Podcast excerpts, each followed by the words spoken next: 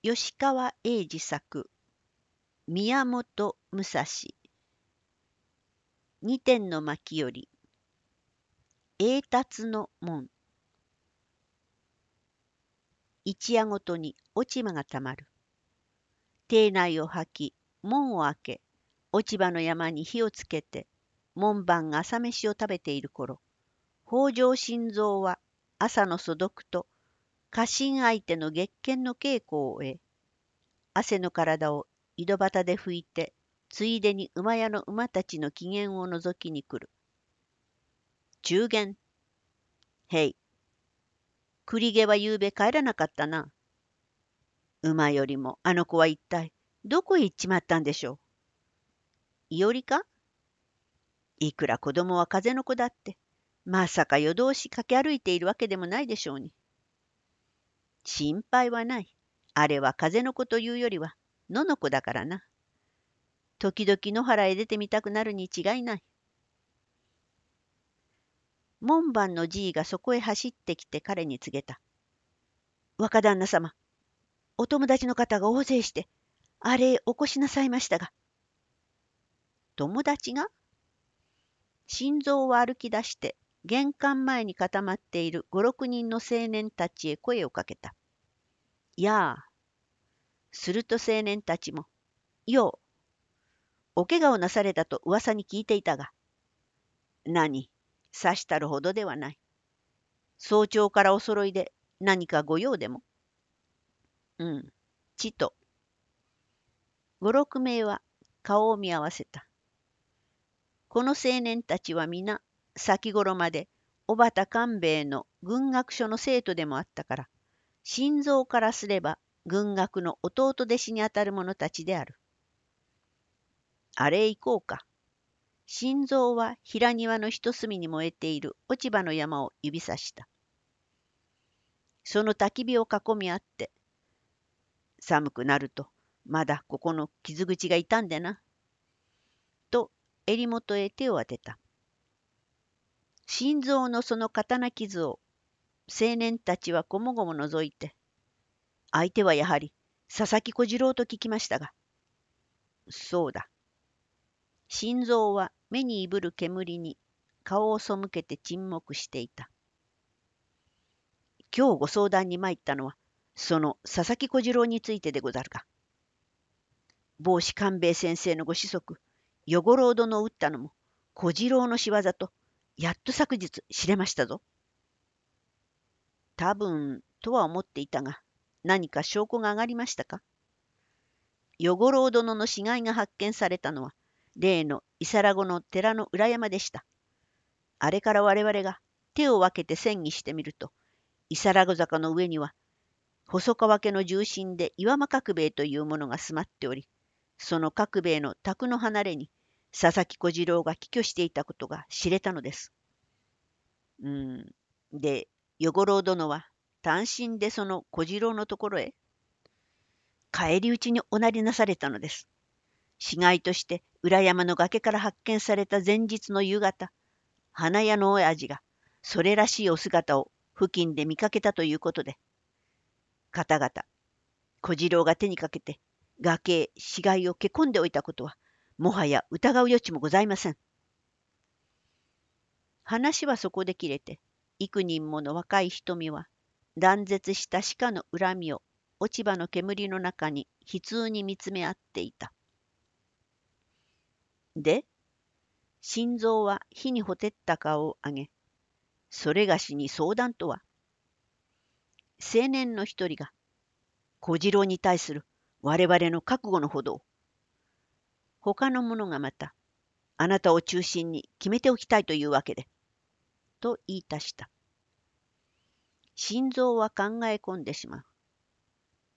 青年たちはなお口を極めて、お聞き及びかもしれぬが、佐々木小次郎は、折も折、細川忠俊公に抱えられ、すでに半地へ向け旅立ったということだ。ついに我々の死は噴死せされ、ご子息は返り討ちに遭い、しかも同門の多数も彼に蹂躙されたまま、彼が栄達の晴れの旅立ちを虚しく見ていなければならないのか。心臓殿、残念ではないか。おばた門下として、このままでは。誰かが煙にむせる。落ち葉の火から白い灰が舞う。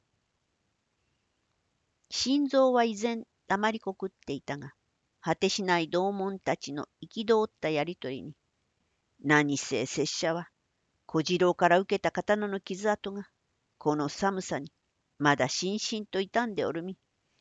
いわば恥多き敗者の一名だ。差し当たって策もないが、おのおのとしては一体どうなさろうというお考えか。細川家断じ込もうと思うのです。なんと逐一いきさつを述べて小次郎の身柄を我々の手に渡してもらいたいと。受け取ってどう召さる？帽子とご子息の墓前にキャッツの神戸を手向けます。縄付きでくださればよいが、細川家でもそうはいたすまい。我々の手で打てる相手なら、今日までにも遠に打てている。また、細川家としても、武芸に長けたところを買って召し抱えた佐々木小次郎。おのおのから渡せと言っても、かえって小次郎の武技に箔をつけるようなもので、そういう勇者なればなおさら渡せぬと出るに違いない。一度家臣とした以上、たとえ新規召し抱えであろうと、おいそれと渡すような大名は、細川家ならずとも、どこの藩でもないと思うが。さすれば、やむを得ぬ。最後の手段を取るばかりだ。まだ他に手段があるのですか？岩間角兵衛や小次郎の一行が立ったのはつい昨日のこと。追いかければ道中で行き着く。気候を先頭にして、ここにいる六名、その他おばた門下の義心ある者を救合して。旅先で撃つと言われるのか？そうです。心臓殿、あなたも立ってください。わしは嫌だ。嫌だと？嫌だ。な、なぜです？聞けば聞こうは、お畑の名跡を継いで、帽子の亀を再興すると伝えられておる身なのに。自分の敵とする人間のことは、誰しも自分より優れていると思いたくないものだが、公平に我と彼とを比べれば、剣によっては所詮我々の手に倒せる敵ではない。たとえ同門を救合して何十人で襲おうとも、いよいよ恥の上乗りをするばかり。では、指をくえて。いや、この心臓にせよ。無念は一つだ。ただ、わしは時期を待とうと思う。気の長い。一人が舌打ちすると、逃げ工場だ。と罵るものもあって、もう相談は無用と、落ち葉の灰と心臓をそこに残して、血気な早朝の客はわらわら帰ってしまった。入れ違いに門前で蔵から降りた伊織は、馬の口輪を引っ張ってカツカツと邸内へ入ってきた。馬屋に駒をつないで、心臓おじさん、こんなところにいたの？焚き火のそばへ伊織はかけてきた。おお、帰ったか。何を考えているの？え？喧嘩したのかい？おじさん。なぜ？だって今、おいらが帰ってくると、若い侍たちがプンプン怒って出て行ったもの。見損なったの、腰抜きだのって、門を振り返って悪行を叩いていったよ。ははは、そのことか。心臓は笑い消して、それよりは、まあ、焚き火にでも当たれ。焚き火なんかに当たれるものか。武蔵野から一息に飛ばしてきたので、おいらの体はこの通り湯気が立っているよ。いおり。え？聞いたか？何を？お前の先生が出世なさる吉次だ。途方もない喜び事だ。まだ知るまいが。何？何？教えてよ。先生が出世するって？どんなことさ？将軍家ご師範役の列に加わって、人方の喧騒と仰がれる日が来たのだ。え？本当？嬉しいか？嬉しいとも、じゃあもういっぺん馬を貸してくれないか？どうするのだ？先生のところへ知らせに行ってくる。それには及ばぬ。今日のうち正式に角郎から武蔵先生へお召し状が下がるはず。それをもって明日は辰の口のお控え所まで参り、登場のお許しが出れば、即日将軍家に拝謁することになろう。だから、老中のお使いが見え次第に、わしがお迎えに行かねばならぬ。じゃあ、先生がこっちへ来るの？うん。うなずいて心臓はそこを離れて歩きながら、朝飯は食べたか？うん。まだか。早く食べてこい。彼と話しているうちに心臓はいくらか幽門が軽くなった。憤怒して去った友達の行く先にまだ幾分かの気がかりは残していたが。それから一刻ほど後、角郎からの使いが見えた。たくあんへ宛てた書簡とともに、明日、辰の口伝送屋敷の控え所まで武蔵を召し連れて出頭あるようにという達しであった。心臓はそのよしを受けて牙となり、別に一頭のびびしい乗り換え馬を中原に引かせて、武蔵の草案へ使者として出向いた。お迎えに、と訪れると、武蔵はちょうど権之助を相手に日向で子猫を膝に乗せて何か話していた折だったが、いや、こちらからお礼に出るつもりでいたところ、と、そのまますぐ迎えの駒に乗った。武蔵に将軍家師範という栄達が待っていた。だが武蔵はそれよりも沢庵という友、阿波の神という知己、心臓という好ましい青年などが自分のような一介の旅人に席を温めて待ってくれる志の方に、はるかなありがたさと人間の世の限りなき隣の恩を思わせられた。あくる日、すでに北条親子は彼のために一重ねの衣服と扇子、返しなどまで整えて、めでたい日、お心爽やかに行ってまいられい。と朝の膳は赤いご飯、頭付き、あだかも我が家の元服でも祝うかのごとき心入れであった。この恩情に対して、また、たくあんの行為を組んでも、武蔵は自分の望みばかり誇示していられなかった。法天ヶ原の開墾に従事して、およそ二か年足らずの間、土に親しみ、農地の人々と一緒に働いてみて、自己の兵法を政治に生かしてみたいという野心は、かって本気で抱いてみたことであるが、江戸の実情と天下の風潮、まだまだ決して彼が理想とするようなところまでには実際においてきていない。豊臣と徳川と、これは宿命的にも大きな戦争をまだあえてやるだろう。思想も人心もためになお混沌たる暴風期を突き抜けなければならない。そして関東か上方かいずれかに統一を見るまでは政権の道も国を治める兵法も言うべくして行われるわけはない。明日にもそうした大乱があるとする。その場合に自分はいずれの軍へつくべきだろうか。関東に加担するか、上方に走って味方するべきか。それとも、世をよそに山へ分け入って天下の静まるのを草を食って待っているべきだろうか。いずれにせよ、今、将軍の一師範になって、それをもって甘んじてしまったら、自分の同業もまずは知れたものと言えよう。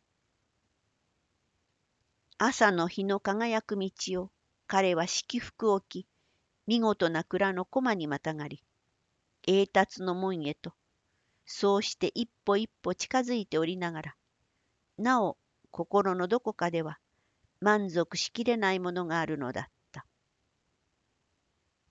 下馬と考察が見える。伝送屋敷の門だった。玉砂利を敷き詰めた門前に小松なぎがある。武蔵がそこで降りていると、すぐ一名の役人と馬預かりの小物が飛んでくる。昨日、ご老中よりのご視察により、お召し承りまかり越した宮本武蔵と申すものでござる。控え所詰めお役人までお申し入れ願わしゅうございます。この日、武蔵はもとよりただ一名であった。しばらく待つ間に、こなたへと別の案内が先に立つ。お沙汰あるまでここにお控えください。蘭の間とでも言うか、エブスマ一面に春蘭と小鳥が書いてある。長さ二十畳の広い部屋である。坂が出る。人の顔を見たのはそれだけで、あとはおよそ小半日も待たされた。襖の小鳥は鳴かず、書いた蘭は匂いもせぬ。武蔵はあくびを催してきた。やがて角郎の一名であろう、しゃがん白髪の見るからに凡庸でない老武士が、武蔵殿でおわすか、長々お待たせして、無礼お許しを。と、あっさりそれへ出てきて座った。ふと仰ぐと、川越の城主である酒井忠勝であった。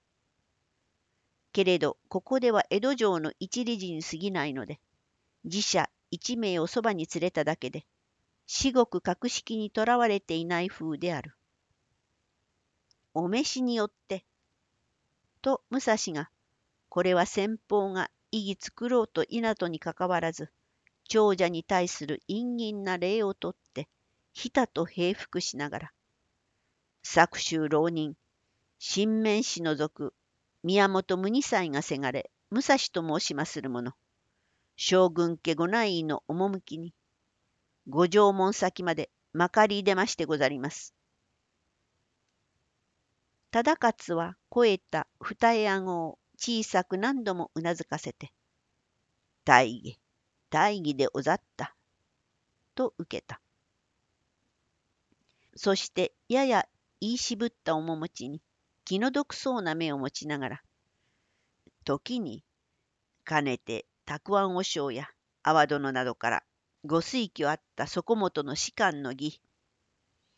昨夜に至って、いかなるご都合代わりにや、にわかにお見合わせというお沙汰じゃ。我らにもちと下しかねるので、ご事情のほど、またご再考もあらばと。実は今の今まで、午前において再評議もあったのじゃ。しかし、せっかくのことではあったが、この度の儀は、やはりご縁のないこととなり終わった。と言って、忠勝は慰める言葉もないように、また、気を方変、浮世のありふれごと、前途の沖に耐えられなよ。人事すべて、眼前を見ただけでは、何が幸不幸とも申されぬで。武蔵は平服のまま、は、となおひれ伏していた。忠勝の言葉はむしろ耳に温かく聞こえた。同時に胸の底から湧きいずる感激が身を浸した。反省はあっても彼とて人間である。もし無事に任命があったら、このまま幕府の一理事となって、かえって大禄や栄意が剣の同業を若木で枯らしてしまうかもしれない。お沙汰の趣、愛わかりました。ありがたく存じまする。自然そう言ったのである。不面目などという気は毛頭なかった。皮肉もない。彼としては将軍以上の者から一師範役以上のもっと大きな任をその時神の言葉をもって胸に授けられていた。神妙な、と忠勝はその体を眺めいって、4時であるが、聞けばそこもとには武変に似合わぬ風雅のたしなみもあるそうな。なんぞ将軍系お目にかけたいと思う。俗人どもの中傷や陰口には答えるようもないが、かかる折、木を方変を超えて、たしなむ芸術に己の真相を無言に残しておくことは、少しも差し支えなかろうし、講師の答えとわしは思うが。武蔵が彼の言葉を心に説いているうちに、忠勝は、五国までに、席を立った。忠勝の言葉のうちには、木を方変とか、俗人たちの中傷とか陰口とかいうことが、幾度か意味ありげに繰り返されていた。それに答えるようはないが、潔白な武士の真相は示しておけ。暗にそういったように武蔵には説かれた。そうだ。自分の面目は泥に任そうと、自分を推挙下回った人たちの面目を汚しては。武蔵は広間の一隅にある純白な六曲屏風に目を留めた。やがてこの伝送屋敷の泊まりの小侍を呼び、酒井殿の仰せに任せて一筆余儀を残してまいりたいゆえ、最も良い墨と古い酒と少量の青い絵の具とをお貸し下げ願いたいと言った。子供の頃は誰でも絵を描く。絵を描くのは歌を歌うのも同じだ。それが大人になると決まって皆描けなくなる。生半可な知恵や目が妨げるからである。武蔵も幼少の時はよく絵を描いた。環境の寂しかった彼は特に絵が好きだった。だがその絵も13歳から20歳過ぎまでの間はほとんど忘れていた。その後諸国を修行中多くは宿泊する寺院で、ある時は鬼人の邸宅で、しばしば床の間の軸や壁画に接する機会が多くなり、書かないまでもまた興味を持つようになった。いつだったか本阿弥光悦の家で見た領海のリスに落ちぐりの図を見、その素朴なうちに持つ王者の気品と墨の深さをいつまでも忘れなかったりしたこともある。多分あの頃からであったろう。彼が再び絵に目を開き出したのは。北宋南宋の気品、また東山戸のあたりからの名称の方が、それから加納家の人々の作品など、折あるごとに武蔵は見てきた。海宝優勝は、根が無人であるだけに、がそのものも死とするに足ると思った。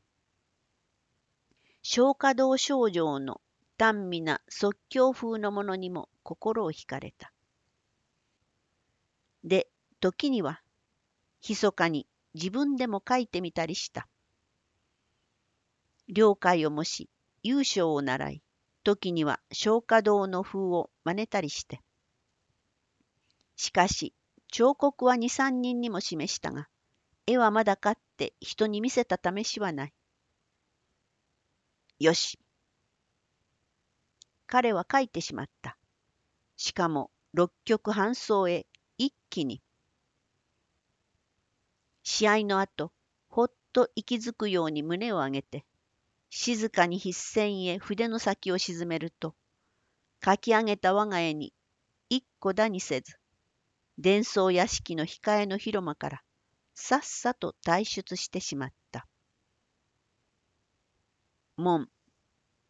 武蔵はそこの豪壮な門をまたいで、ふと振り返った。